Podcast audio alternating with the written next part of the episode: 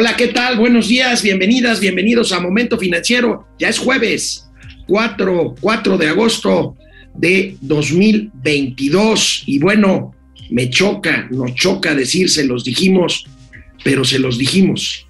A pesar de que lo nieguen en Palacio Nacional y lo repitan como autómatas los normalizadores de este régimen, los chairos, pues, estamos con una recesión ya a la vista, una recesión económica. No podría ser de otra forma, a pesar del crecimiento del último trimestre, las expectativas van para abajo y bueno, pues hoy tendremos esta información tanto del Centro de Estudios Económicos del sector privado, el Centro de Investigaciones de Carácter Económico y Financiero del sector privado mexicano, que prevé, eh, pues va más allá porque dice lo que también ya hemos perfilado aquí, este sexenio será un sexenio perdido en materia económica, no habrá crecimiento o si lo hay, será muy poquito, incluso menos del 1%, no en el trimestre, no en el año, en el, en el sexenio, en los seis años del presidente López Obrador, el crecimiento habrá de ser más cercano al cero que al 1%, lejos del 2% de otros regímenes tan criticados. Bueno, pues tendremos la información y el análisis eh, con Mauricio Flores Arellano. Platicaremos de lo que pasó ayer en esta mina de carbón en Sabinas, Coahuila, la mina la mina Las Conchas, recordamos aquella tragedia de hace 16 años en una mina en pasta de conchos, muy cerca de ahí, en el estado de Coahuila, donde se produce casi la totalidad del carbón.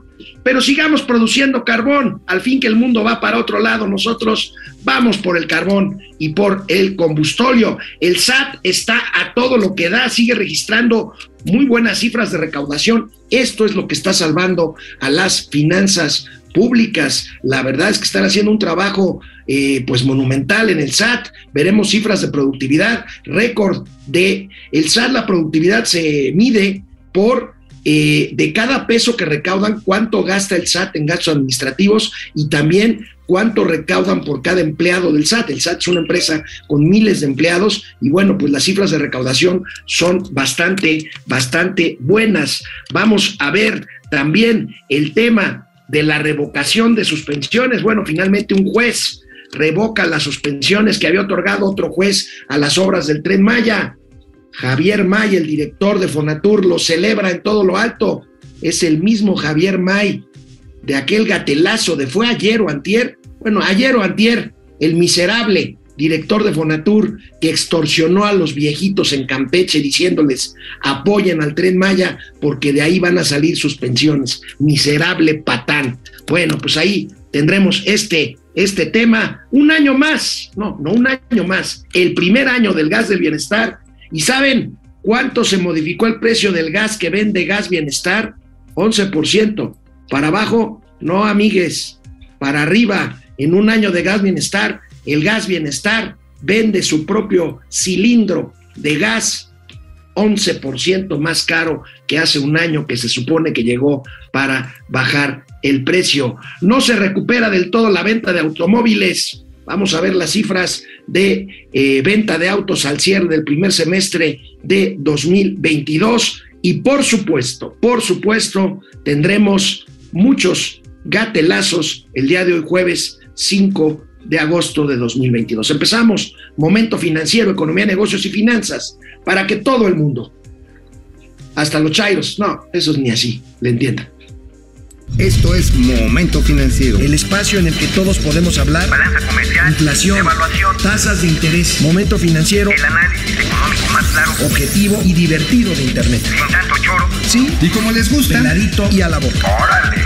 Vamos, réjete bien. Momento Financiero. Bueno, pues aquí, aquí estamos, aquí estamos ya en Momento Financiero, hoy que es jueves. Déjenme perseguir a este infeliz talegón de Mauricio Flores, que ya está, se supone, aquí. Este. ¿Cómo ven? ¿Cómo ven a este? Parece de la 4T, ¿verdad?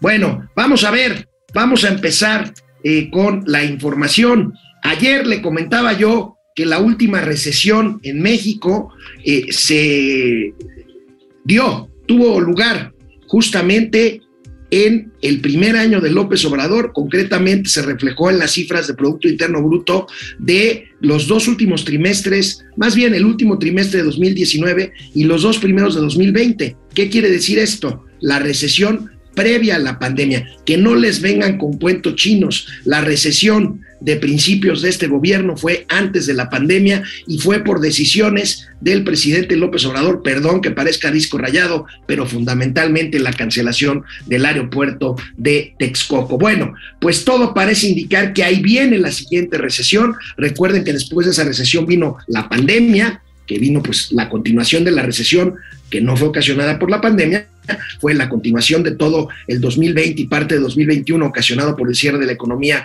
por el virus del COVID-19. Y luego vino este rebote, este rebote de gato muerto, como dice Mauricio Flores, y del cual volvemos a estar hacia la baja. Bueno, pues ayer Ayer, dos prevenciones, dos prevenciones que resultan en la nota principal del periódico El Financiero el día de hoy. Una es de Bank of America y la otra es del Centro de Estudios Económicos del Sector Privado, el famoso CESP, un centro muy prestigiado de muchos años de lanzar cada lunes lanza un panorama ejecutivo de la economía mexicana muy bueno. Yo tuve oportunidad de trabajar ahí, un gran eh, think tank, como le llaman los gringos, un centro de pensamiento, un centro de análisis en materia económica. Y bueno, pues vamos a ver esto que se proyecta para México, desgraciadamente, se proyectan dos cosas temen estancamiento económico de México, ya lo habíamos dicho aquí en momento financiero, la previsión es que el país no crecerá en 2023, o sea, Bank of America dice 0% en 2023.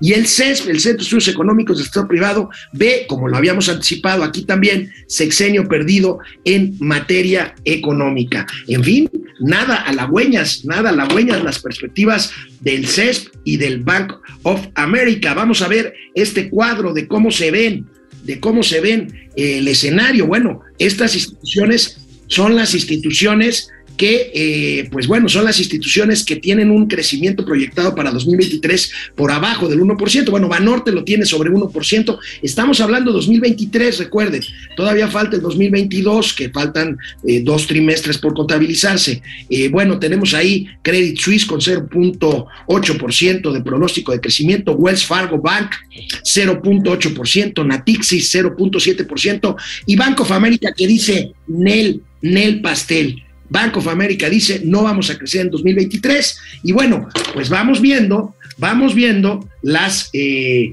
eh, predicciones trimestre por trimestre de Bank of America, que suele ser muy atinado en sus pronósticos, y pues vamos a ver qué es lo que va a pasar según Bank of America y que está más cercano a los pronósticos o a las previsiones de momento financiero en cuanto al segundo y tercer trimestre de este año y el principio del año siguiente. Vamos a ver esta gráfica, esta gráfica que aquí la vamos a poner en pantalla, aquí la tenemos eh, venimos del 4% en el segundo trimestre, que todo el mundo, bueno, no todo el mundo, ya saben quién lo celebró en todo lo alto, tercer trimestre 0.7%, Bank of America prevé que el cuarto trimestre nos caigamos 1%, 1.3% negativo en el primer trimestre de 2023 y casi 1% negativo en el 2024. Ahí está, y bueno, pues eh, finalmente eh, prevé que se recupere un poco el crecimiento tercer y cuarto trimestre del próximo año 2023, pero que al final el promedio total del año sea de 0%, de 0% eh, para el año 2023. Pues así, así estos, pues estos pronósticos, estas, esta, este panorama que la verdad es que no es que, insisto, no es que sea uno pues pesimista, pero pues la realidad, la realidad mata todo. Y bueno, Albricias, vaya, va a nevar. El presidente López Obrador va a abrir la inversión extranjera a eh, electricidad y a petróleo. Después de unas larguísimas vacaciones, tengo el honor de saludar a Mauricio Flores Arellano. Mauricio, tus vacaciones duraron más que el choro que le echó López Obrador a Biden en la Casa Blanca. ¿Cómo estás? ¿Cuáles vacaciones, mi Alex? Hice descanso fabricando adobes, me tocó andar, eh, pues, Fabricando adobes, perdóname, pero no babes. dos columnas de arroz y harina. Ahora sí, doblete sin sacarina, carnal. De todas, digamos, la ventaja fue de que, pues bueno, no la ventaja, la desventaja es que no vi tu dulce carita, tu rostro tan maravilloso. No pudimos chacotear los temas calientes y sabrosos que todas las mañanas tenemos y bueno, pues el desmadre económico que es este país como tú lo estabas mencionando, ¿eh? Oye, pues no te preocupes, pero todo lo que pasó en las dos semanas que no hubo momento financiero, ya te hice el favor de resumírselos, este, tanto a ti, que sé que viste momento financiero, como a nuestros amigos que nos extrañaron, ¿no sabes? Bueno, sí viste tú, vi que actuaste con algunos en Twitter, muy generosos nuestros amigos de el momento financiero, pero bueno, aquí estamos ya de regreso, amigo, con estas, pues con estas previsiones que no son absolutamente nada halagüeñas. Bueno, pues es que mira, a ver, el mundo está de cabeza. Ya de entrada de lunes, el martes estuvimos a punto al borde de los chingadazos entre Estados Unidos y China. Todavía la Pelosi va y le jala a los Pelosis a los coreanos del norte, se pone enfrente. Pues bueno, ante esas circunstancias, las bolsas se cayeron, los precios de futuros de materias primas para arriba. Eh, y pues aquí un país en el cual estamos mirándonos el ombligo y pensando que si regresamos a las energías fósiles y a la autarquía, y bueno, el presidente agarra y se ríe de los gringos. Vean cómo crecieron poquito, pero nosotros más. O sea, amigo, ahora sí que no mames en tiempo de papayas. A ver, si los gringos se van de hocico, como lo mostraste hace rato en, los, en las gráficas, la economía mexicana se va a ir de hocico. Punto. No hay, no hay manera de no evitarlo porque pues tenemos dos terceras partes de nuestro comercio y prácticamente el 80% de las inversiones dependiendo de esta relación. No Oye, amigo, ayer les explicaba a nuestros amigos de Momento Financiero, a nuestros amigues, les explicaba que generalmente la economía mexicana reacciona eh, digamos, después, con lo que pasa en Estados Unidos, reacciona pues unos meses después a lo que pase allá, porque precisamente pues el efecto es un efecto como cascada. ¿Cómo le dicen ustedes a los economistas a este efecto de cascada económica, este Mauricio? Bueno, se le llama un efecto eh, retardatario, ajá, es decir, un desfase temporal en el cual, digamos, para entenderlo mejor, y esa es la analogía que más me gusta, lo utilizó el maestro Enrique Quintana, es el efecto regadera fría. El efecto regadera fría. El efecto regadera fría, eso es un concepto clarísimo, como cuando te vas a meter a bañar, ¿no? Agarras, abres el agua y sale fría. En lo que pasa del tinaco a la regadera, agarras, ay, no, es que está muy, muy, este, muy fría, y le pones todo lo caliente, te metes y de pronto te sale un chorro como para pelar pollos, cabrón. Entonces te tienes, le tienes que bajar. Es el efecto regadera fría. Bueno, amigo, pues muchas gracias. Oye, ahorita hablabas de que, bueno, pues ah, eh, todo tiene que ver. La verdad es que aparentemente son temas diferentes, pero ahorita hablabas del carbón, precisamente pues de que México está pues rascándole, ya sabes que al gorila y al tigre asiático, pues porque dice, no, nosotros vamos a seguir quemando carbón y quemando combustible. Bueno, pues hablando de carbón, Hablando de carbón, esta política de México de seguir consumiendo carbón, bueno, pues tiene que ver con lo que pasó el día de ayer, amigo. Ayer a la una y media de la tarde, eh, una mina llamada Las Conchas, allá en el municipio de Sabinas, en, Coahuila, eh, pues tuvo un percance, se inundó una mina con mineros adentro, una tragedia, hay 10 mineros atrapados, vamos a empezar a ver si te parece escenas, mientras lo comentamos, aquí tenemos las escenas de, pues, esta mina que en realidad no es una mina, amigo, es un pozo ahí pedorro, este, que revela condiciones pues muy desfavorables de operación, ¿no? Es lo que te iba a decir, mina ya lo estás poniendo muy, muy, muy grande, es un pinche hoyo, o sea, son realmente nada más perforaciones, muchas de ellas de manera ilegal e irregular. Pero a ver, la culpa no es del indio, sino el quien lo hace, compadre. ¿De quién crees, a quién crees que le vende esta mina precisamente? El carbón.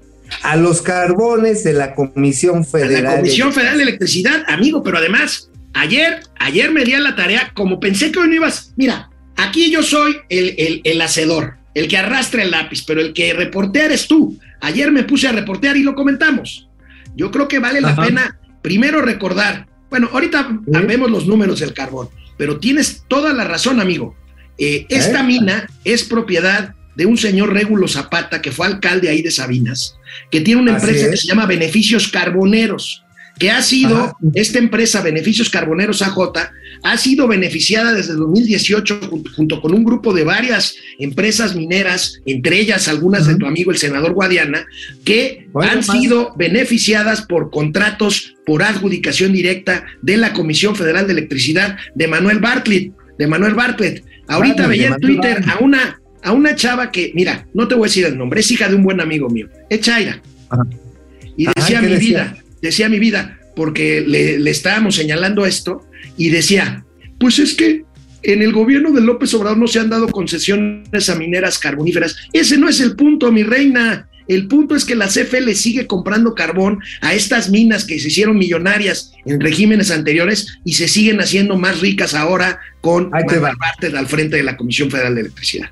Eh, Pues mira, yo, como bien dices, pues yo andaba todavía ayer en la Guelaguetza, traté de regresarme a mejor hora de, Oaxaca, pero bueno, ya después les platicaré ahí un triángulo que hubo con Aeroméxico, porque resultó que de repente yo ya estaba vetado para volar, ¿eh? Ya eso es una historia que mañana se las cuento, ya se arregló, pero mientras fue un santo desmadre. Pero bueno, un poquito de lo que logré es que resulta que la adjudicación que le dio la CFE a esta mina, a esta compañía de la familia Zapata, de Régulo Zapata, bueno, resulta que fue en directo. O sea, no hubo ni licitación, fue, órale, papá, ahí te va.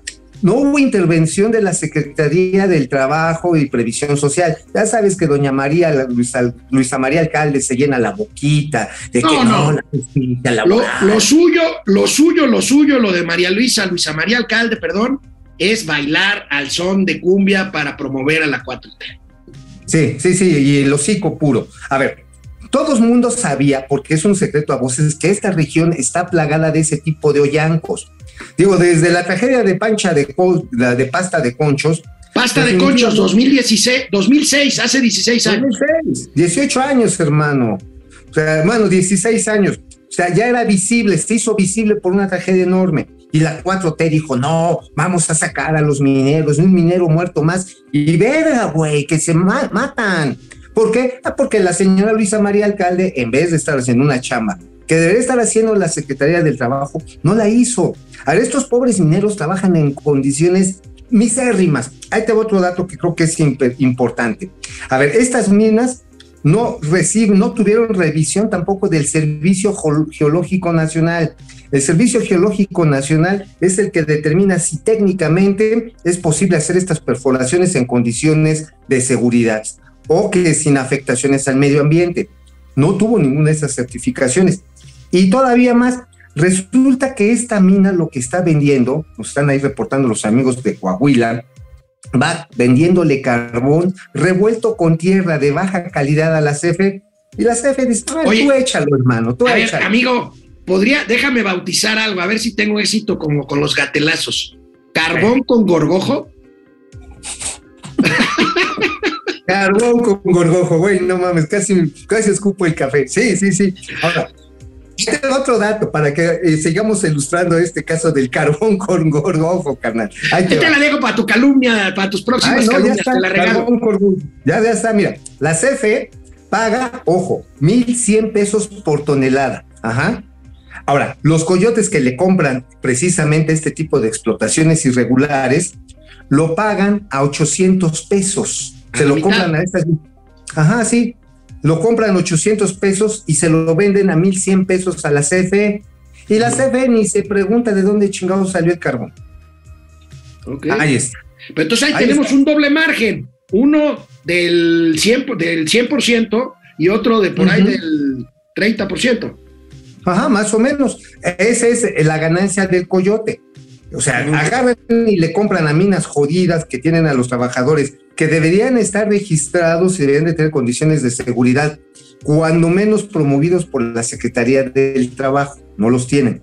Llega el coyote, lo compra 800 varos y lo vende felizmente a 1100 pesos a la CFE. Y la CFE, mira, calladita. No, tú echa el carbón. Porque hay que Oye, sacar pero no creo que nadie de. Nacional. Oye, pero no creo que nadie de la CFE, del equipo de Barter o el propio Manuel Barney se, se lleve una mochada de ese margen. No, ¿verdad? no, no, ¿verdad? no, no, no, no, no mames, no, no, no, hermano. No, no, estás no, diciendo, estás diciendo una chingadera que ya no pasa en la cuarta transformación. Creo que han salido como nueve, diez veces el, el chingado pa- pañuelito blanco, ya no hay corrupción. Ya No, ya ya no. son como los de antes. No, no, no. Eso no pasa, eso nada más los pinches noruegos hacen eso. Bueno, amigo, nada más otros datos antes de terminar con este tema. Fíjate, ¿sabes cuánto del carbón que se produce lamentablemente todavía en México? Porque además, voy a decir un lugar común, pero esta tragedia sí pudo haberse evitado. ¿Cómo? Sí, voy a decir algo no correcto, pues. ¿Cómo? Pues dejando de producir carbón, carajo. Pero bueno, el 95, no, el 99% del carbón que se produce en México sale de esta región de Coahuila. Todo lo que es Sabine, Sabinas, este, toda esa parte de, de- de Coahuila. Del norte de 3.000 Coahuila. familias dependen del carbón, 11.000 empleos indirectos y casi todo esto es proveeduría para CFE. Pues de ahí la lana de nuestro amigo el senador Guadiana, amigo. Pues claro, y ahora, el senador Guadiana se pasea, se viste, eh, hace todo un boato y lujo para promover la cuarta transformación, pero si fuera realmente tan interesado por sus represent- eh, ante sus representados, chingada madre, hubiera estado cuando menos promoviendo un programa de revisión de condiciones mínimas de seguridad en el trabajo en estas minas. Punto, no nada más, pero mira, les vale madre. Oye, amigo, pues nada más. más, te, digo, pa- te voy a decir algo, y te, te voy a decir algo. Y aún así, esta gente va a votar por Morena otra vez. No, bueno, no, a ver, aquí estamos a- a nivel nacional. Yo creo que Coahuila la va a perder Morena, ¿eh? Eh, pero en esa región la gente va a votar por Ah, Morena. en esa región probablemente sí, Sí, pero Coahuila es mucho más que esa región. A ver, se cayó el chingado, la chingada línea 12 del metro. ¿Dónde ganó Morena? En Tláhuac. Perdió en la ciudad, pero ganó en Tláhuac. Se fue para abajo los caminos artesanales en Oaxaca cuando cayó el primer huracán. En México, ¿dónde arrasó Bueno, Morena? Ahorita vamos a hablar de eso, ahorita vamos a hablar de eso, porque la verdad es que nos Ay, enseñan. sí. Pero amigo, para que no, para que digan con, con, con este, bueno, lo van a decir con razón. Antes de que digan que nada más escupimos cuestiones y críticas al actual gobierno por el tema de la mina, pues vale la pena desear eh, que realmente encuentren a los 10 eh, mineros que siguen ahí atrapados. Este, Amigo. 10 mineros ya salieron. Tengo la, la impresión, tengo la información de que ya salieron cinco, de los cuales tres están hospitalizados, dos ya salieron del hospital. Y bueno, pues deseamos con toda, con toda la fe del mundo que Ojalá. rescaten con bien a los 10 mineros que están ahí atrapados. Ahora, amigo, no seamos este, tampoco optimistas eh, de lugares comunes. Un trabajo en una mina es un trabajo horrible y en uno de esos hoyos es peor, es peor. Amigo, y sobre, sé- amigo, sé, sé lo que me quieres de carbón. Sí, sí, amigo, sé lo que me quieres decir, pero han pasado todavía ni 24 horas. El gobierno este que tenemos ahora, el presidente de la República, hace no mucho tiempo, se comprometió a rescatar los cuerpos de casi 60 mineros que están ahí pulverizados porque hay una explosión hace, hace 16 años. Ahí sí, perdóname, Oye. pero no somos iguales. Oye, ¿y no estará esperando a que se mueran para entonces sí hacerles un monumento y hacer Mira, un rescate heroico? Digo, Con lo que te así acabo se de... las gastan en la 4T, Por- hermano. Así se las gastan. Bueno, amigo, cambiemos de tema. Vaya. Vámonos. Oye, ¿sabes que no Ey. me preguntaron por tus pinches columnas en, en ningún momento? Pero bueno, el contrato que tú Me tenemos, yo pues. sí cumplo, yo sí cumplo mis contratos, mis compromisos contractuales. Entonces tengo que decir con toda la pena del mundo, Mauricio, ¿de qué escribiste hoy en La Razón? Pues escribí lo que pude, lo que me acordé entre mezcal y mezcal. Sí, se ve que andabas ya hasta el queque, maestro. No, no, bueno, estaba toda madre. Bueno, además hasta le saqué fotografías al traserito de, de nuestro amigo en Pi- Pigmenio Ibarra. Oye, Sí, sí, sí, sí, sí, qué relajo armaste, ¿eh? oye, güey, nada más. Casi 600 mil impresiones en Sí. dos días. Sí, sí, sí. Ah, no, sí, eh, sí. ahora sí. Yo creo que Bueno, muchos dijeron. Mira, no es un "Chale". tema financiero, se los cuento a, mis amigos si me lo permites. Este, Mauricio Flores hizo públicas fotos de Pigmenio Ibarra, el gran propagandista de la 4T, viajando el angelito en primera clase desde Miami hasta la Ciudad de México, Sí, con un Rolex en, el- en la muñeca izquierda y con unos pantalones de marca a- al, al calce. Menegildo Segna, ¿eh? de 8 Este, mil baros. Epigmenio Seña. Ajá, Pigmenio Seña. Pero bueno. bueno, ¿de qué escribiste en la razón, amigo? En la razón les escribo algo que creo que es positivo siempre y cuando se ejecute y se pague. Y es que la Marina hizo a un lado la austeridad republicana. Hizo un lado. ¿Y sabes qué? Le salió mejor y más barato.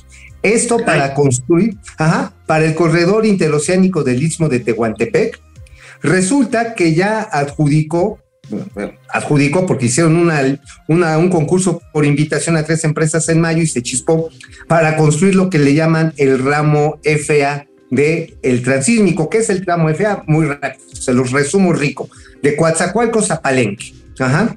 Ese es el tramo, digamos, es uno de los bracitos del corredor transísmico se había declarado desierto junto con el otro bracito que va de Ixtepec hasta Ciudad Hidalgo en, en Chiapas, porque resulta que el presupuesto que presentaron las empresas competidoras pues rebasaba en más de 130% el presupuesto que tenía la SCT. Pero bueno, la cuestión, mi estimado amigo, es que resulta que Semar dijo, a ver, a ver, sí tenemos que hacer esta chingadera, ¿cómo lo hacemos? Y ahí van también con Rafa Marín, que es el encargado del CIT, dicen, pues muy fácil, Vamos a invitar a quien nos hizo la mejor oferta económica, tanto para la vía, para los rieles, para el fierro y para los puentes que se requieren hacer.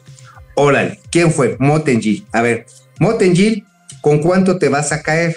Ah, no, espérate, pues, con caernos, no, no manches, pues tampoco es Kermés. Entonces la solución fue muy sencilla. En vez de hacerlo por precios alzados, que según es la fórmula austera, honesta de llevar contratos de obra pública, es la forma más pendeja de hacerlo en momentos de inflación.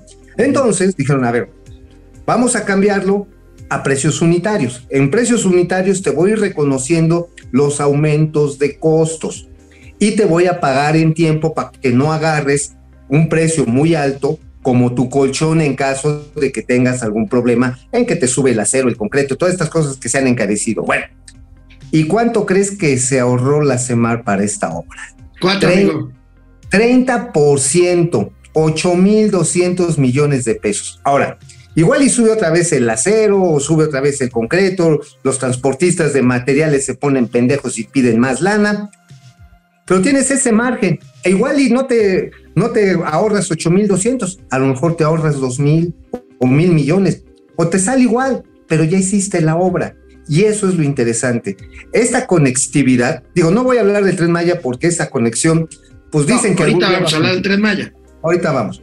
Pero este hecho de conectar desde Salina Cruz hasta Coatzacoalcos, si te das cuenta, si ustedes pueden ver un mapa ahí entre sus curiosidades, conecta precisamente los sistemas de generación de combustibles fósiles que tiene México en el Golfo de México y en, el, en la costa Pacífico. De ese tamaño es. y por cierto, oye, ahí, ahí te va otra exclusión interplanetaria intergaláctica. A ver, venga. Ahí te va. Precisamente a raíz de, este, de esta ampliación, se va a construir una eh, eh, desulfuradora o coquizadora, como le dicen los expertos, en Salina Cruz. ¿Qué va a producir esta coquizadora? No va a producir, ojo, no va a producir gasolinas del bienestar ni diésel del bienestar, no. Va a ser combustóleo marino del bienestar, güey. Combustóleo, o sea, pues seguimos con lo mismo, carbón por un lado, combustóleo por el otro, ¿qué? No, lo van a, esa es la parte chida, lo van a refinar, le van a quitar el, el azufre en exceso y lo van a dejar en categoría para servicio naviero. Acuérdate hoy que el combustóleo ya ah, está prohibido. Ajá, entonces. Oye, pero eso está, prohibido, o sea, ninguna empresa va a poder contratar un buque mexicano que se propulse con combustible de este tipo. Por eso la coquizadora, para que puedan abastecerse ahí los barcos que lleguen y ya no tengan que bajar a Panamá o tengan que subir a Los Ángeles por este combustible. O sea, la jugada bueno, pero sería como un diablito en, la, en el cable de la luz, ¿no? No, pues finalmente si le quitas el azufre es como si le sacas el diablo, es como si le quitaras los coquitos a la marihuana, güey, ya no te pones tan pendejo. Bueno, amigo, rápidamente, ¿qué traes en el Independiente? En el Independiente rápidamente se le están dejando oír la maciosario un extraño enemigo, el, el cara de haba, el cíclope, al monopolio de los ferrocarriles, el monopolio de Ferromex y que tiene también Kansas City Southern. ¿Qué hay? Hay una consulta pública viendo qué se puede hacer en materia emergente ante las fallas de servicio que tienen estas dos empresas. O sea, la estructura es oligopólica. Obviamente, pues nadie se va a poner a construir miles y miles de kilómetros a lo menso. Sin embargo, estos señores han venido incumpliendo los términos, los de Kansas City, los de Ferromex, los términos del título de concesión y ya se han mamado la utilidad como dos veces, güey. O sea, dos veces desde que se les concedió. Y además con reglas que ellos mismos no están cumpliendo. El fin de semana pasada hacemos referencia a dos eventos. Uno, el Consejo Mexicano de Comercio Exterior de Jalisco, el COMSE, el Occidente que le llaman, llamó a que se revisara y en su momento se le retirara la concesión a Ferromex de operar los patos, patios ferroviarios, no los patos, los patios ferroviarios en el puerto de Manzanillo. Amigo, al lunes pasado había 3.000 contenedores que no podían ser movidos, que no estaba sacando. Eso equivale a 30 furgones y es un desmadre ahorita Manzanillo. No pasan los trenes, no pasan los camiones, no llegan los productos a los procesos, sobre todo materias primas, ni tampoco los productos terminados al puerto. Es un desgarriate. Entonces dijo, a ver, me lo revisa y Lo único que tengo que decir es otra vez qué maletas son ¿eh? en, este, en este gobierno. ¿Qué maletas son? Y tan maletas, amigo, y para que veas que sí te leí en estos días, vi por ahí una columna hace, hace algunos días tuya que asegura con datos que eh, rehabilitar o reconstruir la Terminal 2 del Aeropuerto Internacional de la Ciudad de México costaría más cara que volver a construir o retomar la construcción de Texcoco? Así es, amigo, así es. Ya los primeros análisis hechos por expertos que están consultando dicen, mira, a ver, güero, así le diciéndole, hablándole al presidente, a ver, güero, ¿quieres un aeropuerto chido que no se te vaya a caer en pedazos aquí donde está el ICM? Los primeros números hablan de 120 mil millones de pesos. Puta madre. 120 mil millones de pesos. Lo que costó Santa Fantasía. Más o menos. Y esto. No, qué además, maletas son, ¿eh? Oye, digo, es que el origen del pedo fue cancelar el Naim. Ahí sí te Ah, doy. no, ah, no, bueno, digo, eso estamos yo todos sé de que vas a llorar. Yo sé que vas a llorar y que te va a salir la lagrimita y este y vas a estar, ay, mamacita. Pero ese es el origen del purrún. Haber cancelado el Naim, pues lo que hicieron fue y no invirtieron en mantener el ICM. Y al no mantener el ICM, pues ahorita este, esta terminal está caída, las dos, no solamente la T2. No, ¿eh? las Todo dos, las dos.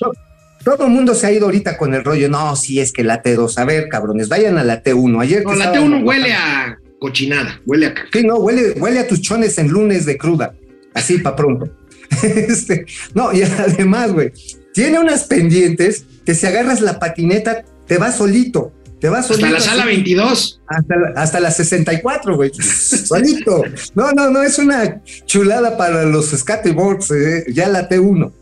Bueno, Entonces, saturada. Y por lo tanto, amigo, hacerlo o repararlo, digo, si le sumamos además, y ese es el dato, si le sumamos el costo financiero, el costo financiero que tiene la cancelación del Naim, que son 4.200 millones de dólares, subido, actualizado a valor presente por los vencimientos, que son son prácticamente, otros 100 mil millones de pesos. no, son 182 mil millones de pesos.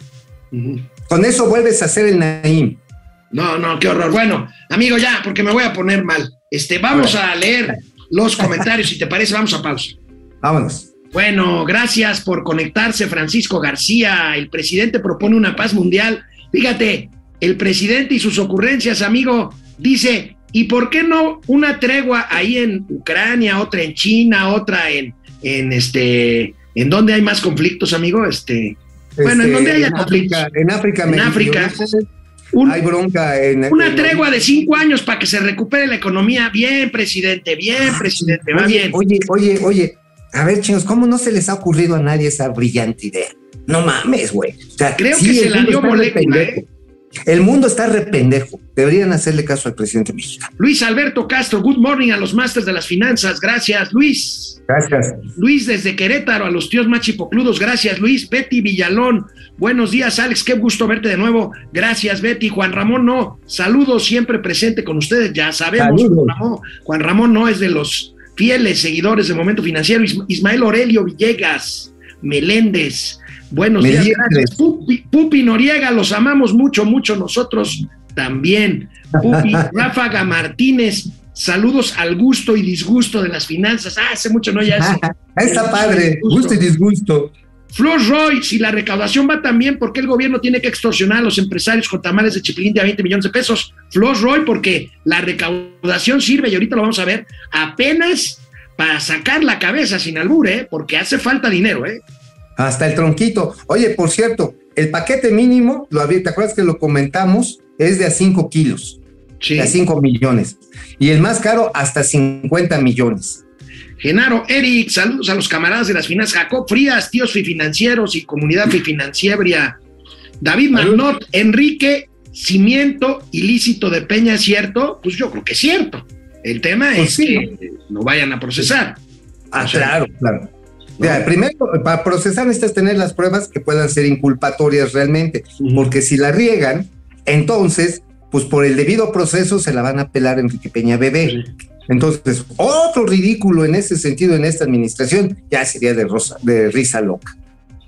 Bueno, Daniel Sánchez, ¿cómo ven que ahora el inquilino de Palacio quiere influir en el mundo pidiendo una tregua? Ya lo comentamos, Dani. Ale Musk, por fin los puedo encontrar en vivo. Qué bueno que están de vuelta. Sí, ya, ya Gracias. estamos aquí. Gracias. de regreso. Alemus ya se enojó. ¿Qué es eso de amigues? Perdón, Alemus. Es que ya sabes que se nos vienen lenguaje encima los, los políticamente correctos. Es el, es el, lengua- es el le- lenguaje incluyente. Bueno, Greg SP, Alex, hay que motivar a Mao diciéndole que cada que llegue puntual hay un cóctel esperándolo. Si no lo pierde. Ahí está, buena idea, ¿eh? Es mejor idea que la tregua del presidente, Mau. No, pues sí, mira, con que haya una mimosa o un mezcalito con jugo de arándano, me cae que sí. Greg SP, Alex, pregunta sobre Sanborns, Aeroméxico y la Bolsa de Valores. A ver, a ver, ¿te refieres, creo, Greg SP, a las empresas que están dejando de cotizar en bolsa? Ujú, Imagino. Así es. Y una cosa son es una muchas. cosa La. Bolsa Mexicana de Valores y Viva están en problemas, ¿eh? La Bolsa Mexicana de Valores tiene cuando menos una década de que es un pinche monedero de valorcitos. O sea, es chiquita. Día tiene menos de 120 emisoras. Ahora, ¿por qué se sale este Sammons? A ver, ¿cuándo fue la última vez que alguno de ustedes, amigos, fue a desayunar o a comprar algo al Sammons, güey? O sea, ya ahorita llegas y es como llegar al Panteón de San Isidro. La neta, vacío, vacío. Es más, vas a, ¿te acuerdas a estos, estas tiendas de música que eran muy afamadas en su momento, precisamente sí, sí. la cadena Sammons? Bueno, Sí, pues yo sí, ahorita, sí. Mix más up, bien, mix up. Ajá. Ahora, pues ya más bien venden equipos de celulares y de audios, pues porque ya la gente ya no compra CDs. Solamente vejestorios como tú y yo mantenemos nuestras pinches colecciones de CDs. Sí, así es, así es, y hasta de acetatos, de Hasta 33 de opciones. Jesús Sánchez, Oye, hola, amigo Alex, muy buen día. Te mando saludos desde Sun City, California. Hoy es Órale, 4, no saludos. 5. Perdón, hoy es 4, Cuatro. perdón, 4 de agosto. 4 de agosto. Claudia Rosa González, buenos días, Alex y Mauricio. Hay que seguir administrando el dinero que tenemos para que rinda lo más posible. Así es, ahorrar. Sí. Aleluya, Lecky. Por cierto, hay lecturas de parte de Momento Financiero que no entiendo. Es clara la postura de Estados Unidos en contra de Rusia y China. Estados Unidos no da paso sin guarache. Dejan en ridículo a China y a Rusia y se ponen frente como superpotencias. Yo estoy de acuerdo contigo, Aleluya. Este, por más que digan que fue una imprudencia, yo creo que Estados Unidos no podía dejar de ir a, a, este, a Taiwán porque China los amenazara. ¿eh? No, China está puesta a invadir Taiwán. ¿eh? Y- Bueno. Y, ojo, leí también un dato muy interesante. La mitad de los semiconductores y chips que se comercian en el mundo están hechos en Taiwán. Están hechos en Taiwán, es ¿Cómo cierto. ves? Es cierto. Ajá, y Es tú- cierto. Imagínate. Bueno, Alelu, que Alelu representaría. también dice, también nos dice Alelu Ale que si la mina es de, de Armando Guadiana, no, es de este, De- este señor De Zapata, Zapata. Régulo Zapata, padre del análisis Zapata. superior. Qué curioso que cada vez que hay un escándalo en el gobierno de la 4T sale una nueva investigación a Peña Nieto. Toda la razón, mi querido padre del análisis. Vamos a regresar con más información. Oye, amigo, pues quien sigue dando la cara por mantener las finanzas públicas a flote es el SAT, amigo, porque bueno, pues, Pues sí. todos sabemos que no hay dinero, ya lo hemos dicho, pero pues la capacidad recaudatoria del SAT ha durado bastante más de lo que nosotros Ah, mismos habíamos previsto. Así como dijimos, se los dije, hay que reconocer cuando nos equivocamos. A ver, amigo, es muy sencilla. La fórmula, la fórmula que tiene el SAT es la fórmula 8. Ajá, son las pellizcadas de huevo. Entonces, o pagas o ya sabes dónde te duele, güey. Entonces, Bueno. pues ha sido muy eficiente en el ISR. Vamos a ver rápidamente dónde está esta, este razonamiento de tan brillante y tan, pues, este, tan culto de Mauricio. Flores Arellano. Ahí tenemos la gráfica de lo que ha incrementado, de lo que ha incrementado la recaudación en la gestión eh, de Raquel Buenrostro. Este, y bueno, pues vemos que, como dice Mauricio, el impuesto sobre la renta es el que está salvando la recaudación. El impuesto sobre la renta eh, tiene un incremento importante. En general, la recaudación ha subido, como vemos ahí en la gráfica ascendente. Y bueno, pues eh, el IVA también, a pesar de, a pesar de los pesares, impuesto sobre la renta e IVA, amigo, porque pues además el que se ha caído hasta el tope es el IEPS, pues porque la mayoría del IEPS se eh, recauda vía gasolinas y pues estas están subsidiadas, amigo. Pero a ver, este, rápidamente, sobre el ISR, este tiene un límite y también lo que hemos visto es que no hay una mayor incorporación de personas físicas y morales a, precisamente al sistema de administración tributaria. O sea, muchas se están actualizando. Esto es como un efecto retardado del caso del outsourcing, ¿no? Ya ves que había empresa A que le daba servicio a su hermana, la empresa B. Algunas de estas se han formalizado de una manera diferente y pagan el ISR completo. Esa es una parte. La otra parte, el del IVA, tiene que ver con cierto repunte del consumo registrado, del que podemos registrar en las tiendas departamentales, en la actualización que hace el pequeño comercio, porque si no se lo chingotean, pero la informalidad sigue fuerte. Por eso el IVA, con todo y que sube, no sube al mismo ritmo. O sea, finalmente los apoyos del bienestar que llegan, amigo, no se gastan en Walmart, ¿eh? Se No. gastan básicamente en los mercados sobre ruedas, en los tianguis, en el pequeño comercio. No digo que eso esté mal, sin No, no, no. hay una recaudación. No, no, no, son Es- alternativas. son alternativas de consumo. Ahora, amigo, hay que reconocerle algo al SAT y a Raquel Buenrostro. Si independientemente de lo que dices, ha incrementado su productividad. Recuerda que una empresa se mide por productividad, cuánto produce por empleado. Bueno, el promedio de recaudación por cada empleado del SAT en el primer trimestre del año se incrementó 36.6%, amigo. Claro. Y por cada 100 Ahora. pesos recaudados, el SAT solo invirtió 26 centavos. O sea, sí hay que reconocer que Claro. se están rifando. Digo, es algo que no le gusta a nadie, pero esto hay que reconocerlo. ¿eh? No, hay que reconocerlo que finalmente han logrado aprovechar muy, de manera muy eficiente los sistemas de informática que se vinieron construyendo desde hace, yo diría, como dos, sex- dos sexenios. Ah, bueno, desde con- eh, ah, con- ahí también. Raquel Buenrostro está cosechando lo que sembraron personajes No, y lo está- como lo Aristóteles Núñez. bien. Lo está Sí, sí, cosechando bien, lo está cosechando Lo bien. está cosechando, vaya. No hizo lo que. la plataforma. Claro. A ver. Raquel Buenrostro hizo con la plataforma electrónica del SAT, que le heredó, por ejemplo, personajes como Aristóteles Núñez, Este, y con mucha inversión. Raquel Buenrostro hizo con esa plataforma lo que no hizo el presidente López Obrador con el Seguro Popular o con el aeropuerto de Texcoco. Claro, efectivamente, aquí es una continuidad que está siendo muy eficaz y además se le está actualizando, pero además también hay que reconocérselo esto a doña Raque. Cuando ha encontrado piojos, ratones, mapaches y tlacuaches dentro del SAT, van para afuera y hasta con sanciones penales. O sea, van cuando menos 200 funcionarios del SAT en las delegaciones del SAT que los han mandado a mingar a su chadre e incluso a la mitad de ellos, más o menos, les han fiscado responsabilidades penales porque lo que intentaban hacer pues era hacer chanchullo con algunos contribuyentes para que no les cayera la matona. Entonces, ahí también hay que reconocerlo. Ha habido un trabajo consistente al interior del SAT de despulgar a los funcionarios, pues que se clavaban el dinero de los contribuyentes y del SAT. Bueno, oye amigo, vamos al Ay. tren Maya, aunque no te guste. Ayer el titular de Fonatur, Javier May, celebró Ay. ruidosamente la revocación judicial de suspensiones a horas del tren Maya. De cualquier forma, pues el presidente de la República ya se había pasado por el arco del triunfo estas suspensiones judiciales, la obra continuó y por si alguna duda hubiera, y di esta noticia en tu ausencia, amigo, el presidente que dijo que no iba a expropiar, pues se expropió, para que no haya lugar a duda y ahí sigue la obra de tu famoso trenecito Maya. Mira, estamos hablando ahora sí que hablemos de tramo, hablemos de cada pedazo del fierro para que, para que se vaya acomodando debidamente en cada una de las fisuras de la madre tierra. Ahí te va. en el tramo 5, que es el más complicado en todos los sentidos, social, ambiental, en materia de ingeniería, hay un sacrosanto desmadre.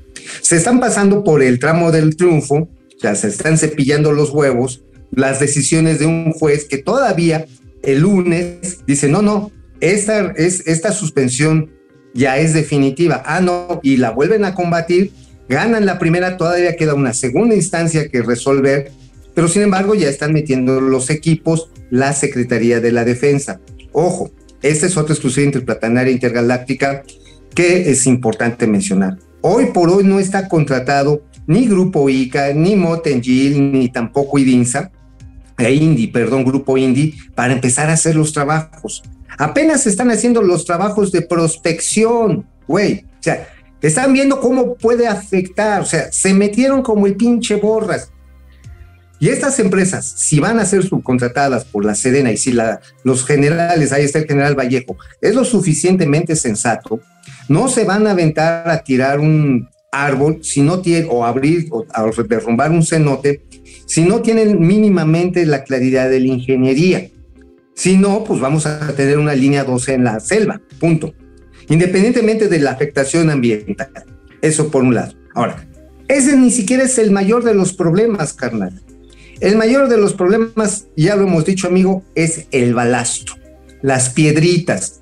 Y a lo mejor no lo leíste porque yo estaba gozando de la compañía de nuestro amigo Epigmenio Ibarra ahí en Miami, ya sabes, bien chido acá en las en la playa de Malibú, acá bien perrón. Bueno, ahí les va. El problema del balasto. Malibú está en California, amigo, no, en, no en Florida. Bueno, donde fuera, pues. Ya, la regaste. Ese va a todos lados. Ese va a todos lados. Bueno, bueno, digamos de las playas que están ahí pegaditas. Miami este, Beach, hombre, no te compliques tanto. Miami Beach. Beach, Beach o a Beach. Beach, Beach sin T. Beach. Beach. Ah, ese está síguele, síguele ya. Ese está padre. Bueno, este, nada más que sale en un billete, ahorita con el tipo de cambio no conviene. Pero bueno, la cuestión está en que el balasto que están sacando de Veracruz se tiene que desplazar 800 pinches kilómetros. 800. ¿Y sabes qué está representando esto? Un sobrecosto pendejamente alto. Y el problema de fondo, la calidad no les está resultando. Lo sacan de dos yacimientos, uno que se llama Mozorongo, este, no le pegó a Bernabé, se llama Mozorongo, y también le están sacando ahí en una zona que era considerada de culto religioso por los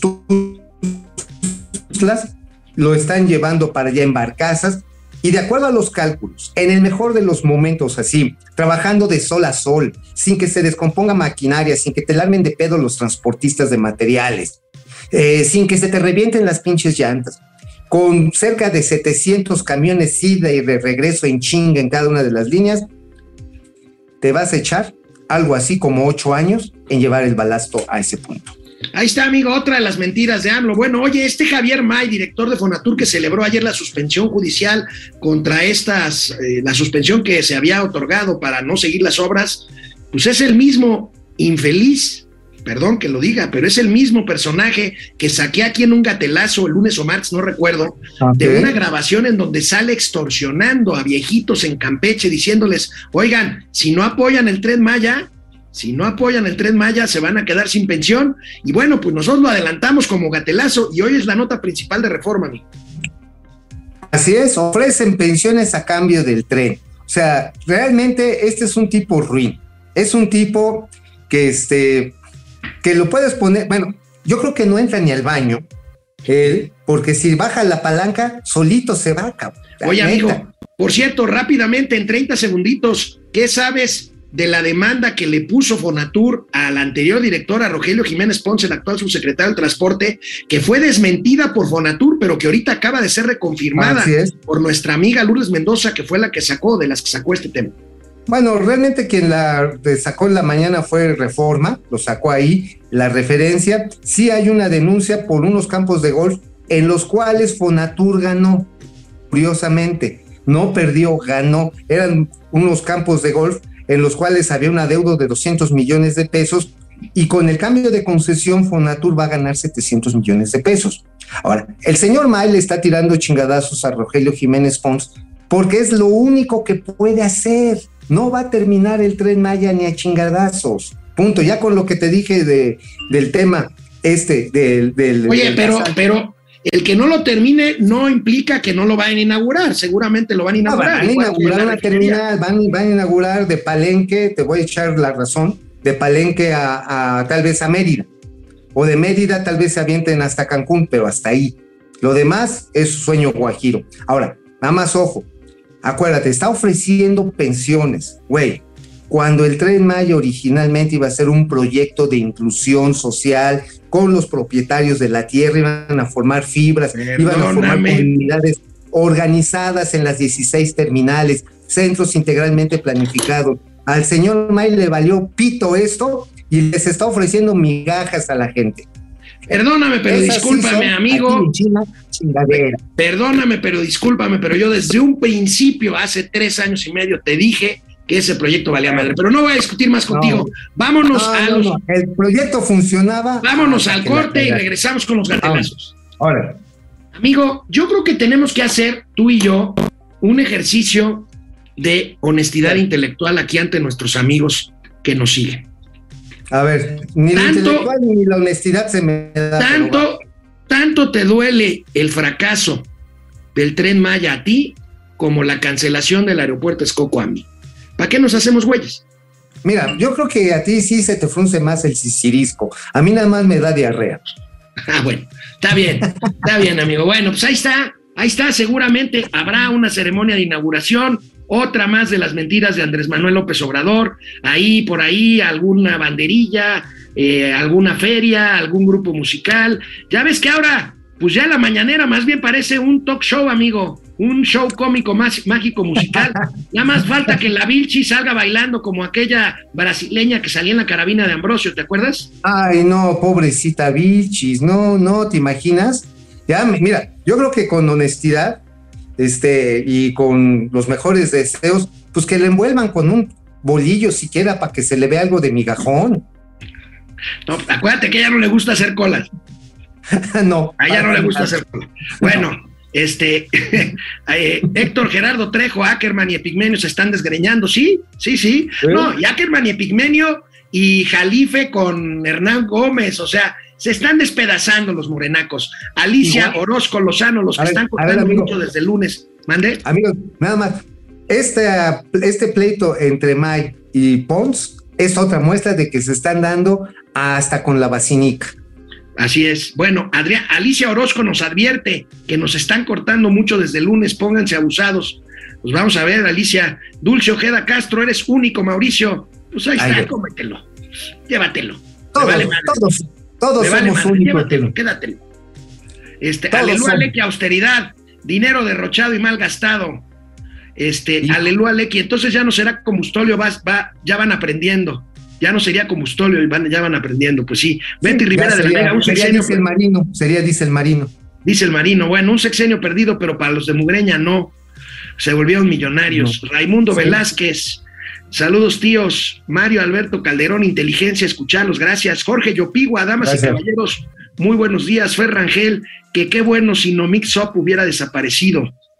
Sí, sí, la verdad que sí, ¿eh? O sea, tuvieron que adaptarse y ahora venden teléfonos celulares, dispositivos, audífonos, pero los Sears, amigo, híjoles, están, este, y los Amors están más vacíos que carnicería en Viernes Santo. Gua- Guadalupe Beorona, yo tengo acetatos de 45 revoluciones por minuto, los chiquitos, Lupita. Pues si Qué eres una bebé, bonito. hombre. Qué bonito, qué bonito. Beatriz.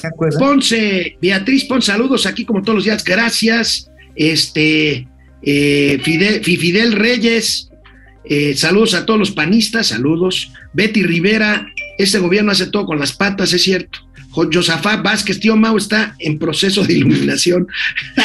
Ricardo Pánfilo, esa Estoy, estoy bichis- ascendiendo, estoy ascendiendo a, a las alturas. Ricardo Es que Pánfilo, esa bichis. A ver, esa Vilchis dice Ricardo Pánfilo, si no coordina hablar, mucho menos bailar, pues no. Preceval, Que se llevan a la mañanera a la dame para que haga show. Sí, buena idea. José Fernando Pedraza Zúñiga, según las petroleras en el mundo han tenido ganancias por refinación y gasolinas, incluida Pemex. Bueno, han tenido ganancias las refinerías que funcionan mejor que las seis nuestras. Y Pues sí. ventas de gasolina, pues por, por los precios. Acuérdense que aquí la bronca es que compramos gasolina cara. La subsidiamos y la vendemos barata para los que nos la venden, para los gringos. Está cañón.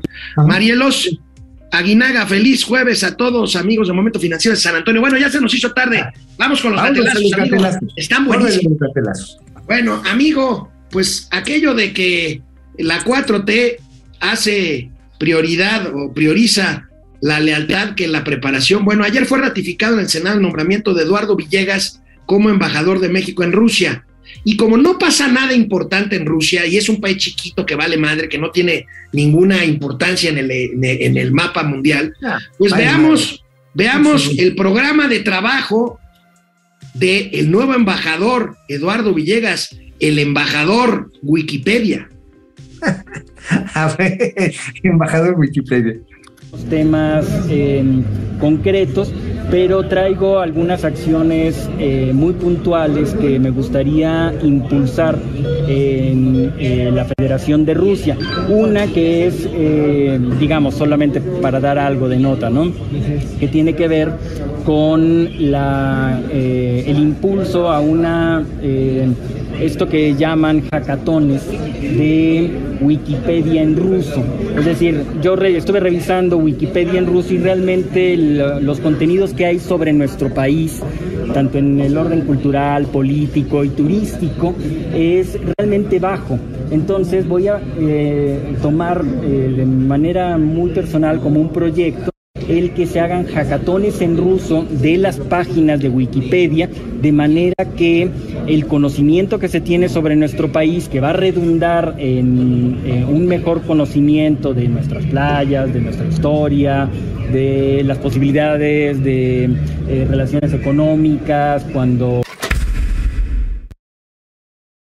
Ok, ok.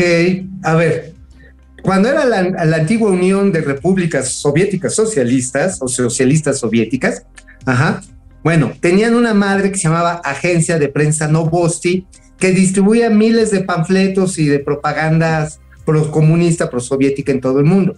Bueno, debido a la austeridad republicana, vamos a hacer Wikipedia en español para los rusos. Oye, oye, amigo, seguramente a partir de ya en la Wikipedia rusa, pues va a salir que este señor, el nuevo embajador mexicano, pues es recomendado como Pedro Salmerón, el que quisieron mandar a Panamá, pues de la señora Beatriz Gutiérrez Müller, ¿no? La no primera Sí. dama de México, ¿no? Seguramente, seguramente va a salir. Oye, y va a decir, en México se come, se come frijol con gorgojo, cafecito diluido y todo mundo utiliza un par de zapatitos.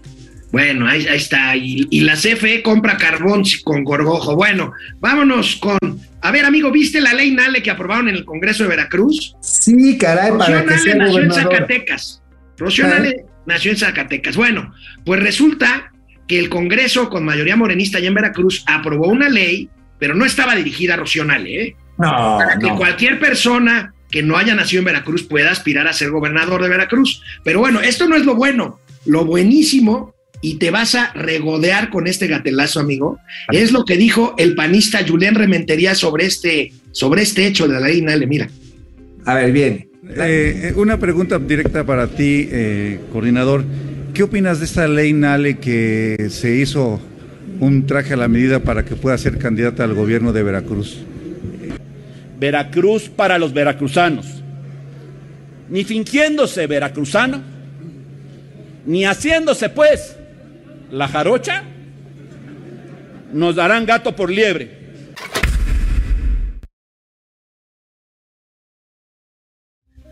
Bueno, amigo, no tuviste audio, pero yo te cuento. Julián Rementería, panista en el Senado ayer, dijo: Nosotros no vamos a aceptar a Rocío Nale en Veracruz, aunque se haga la jarocha.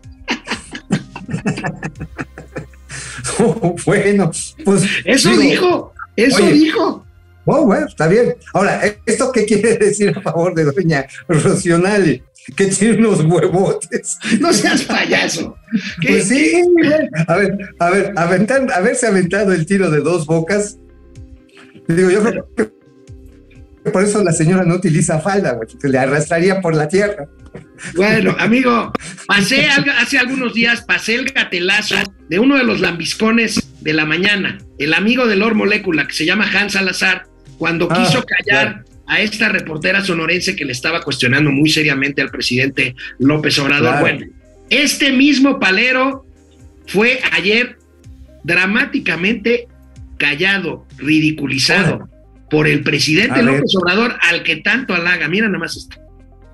A ver, a ver. Presidente, de acuerdo a todo esto, de acuerdo a la situación, de acuerdo a la burla constante de este expresidente, y no solo eso, de todo lo que debe, de todo lo que se le acusa, de todo este tipo de cosas, presidente, yo preguntarle, ¿no habría acaso por lo menos un intento de la UIF de investigar los recursos si efectivamente vienen del narcotráfico de este expresidente Calderón?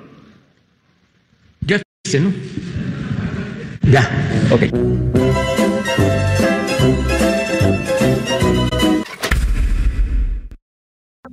Oye, Y el presidente se y el presidente se quejó del hashtag que yo tuve el honor de impulsar. Cállate, palero. Oye, a ver, pónganlo otra vez, porque Otra está, vez, muy bueno, otra está muy bueno. Échenlo, échenlo, échenlo, por favor. Presidente, ¿Tiene? de acuerdo a todo esto, de acuerdo a la situación, de acuerdo a la burla constante de este expresidente, y no solo eso, de todo lo que debe, de todo lo que se le acusa, de todo este tipo de cosas, presidente, yo preguntarle, ¿no habría acaso por lo menos un intento de la UIF de investigar los recursos si efectivamente vienen del narcotráfico de este expresidente Calderón? Ya pusiste, ¿no? Ya. Ok.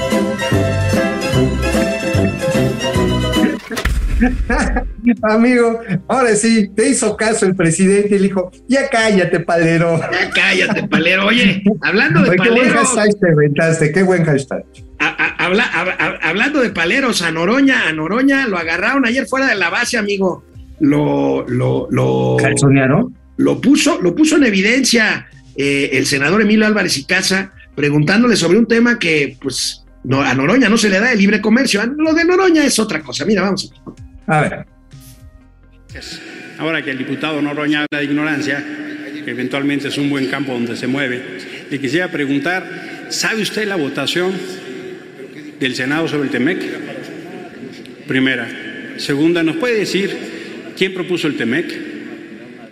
Y tercera, ¿cómo le van a hacer para cuando lo aprobaron y lo aplaudieron como focas por si regresaran Texas y ahora lo están invocando en lo que ustedes aprobaron.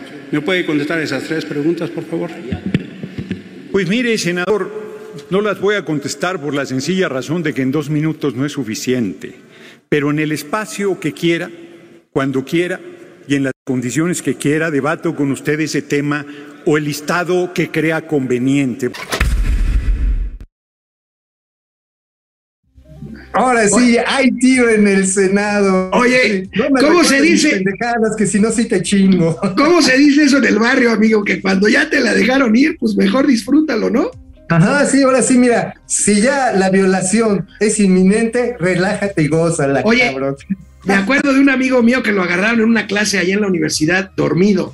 Y entonces Ajá. estaba, estaba echado para atrás, lo agarraron dormido y le preguntaron algo. Y el güey no se, no se exaltó ni nada, se Ajá. repuso, abrió Oye. los ojos y dice: ¿Me puedes repetir la pregunta? Oye, amigo, hablando del imbañable, tengo un video, ya lo tiene ahí nuestro productor, ya lo tiene también nuestro director, del imbañable en la Guelaguetza. No me digas, ¿estaba Sí. ya?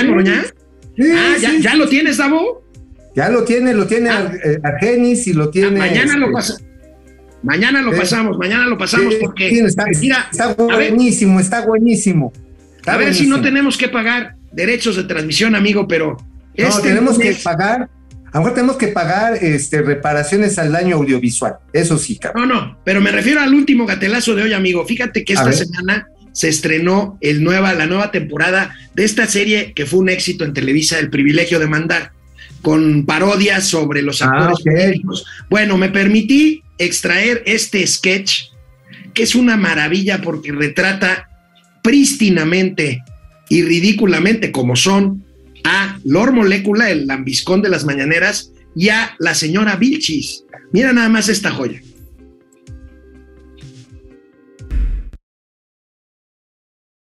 Muy No, bueno. no, no, Muy no. bueno, muy Oye, bueno. a ver, este, ¿cuándo va a estar pasando? ¿Tenemos los, los horarios? Los lunes a las 10 de la, de la noche, perdón por el comercial, eh, por internet exclusivamente. Creo que no va a pasar en televisión abierta, ¿eh? No, no, Pero eso, eso garantiza. Mira, momento financiero no sería el mismo en televisión abierta. amigo.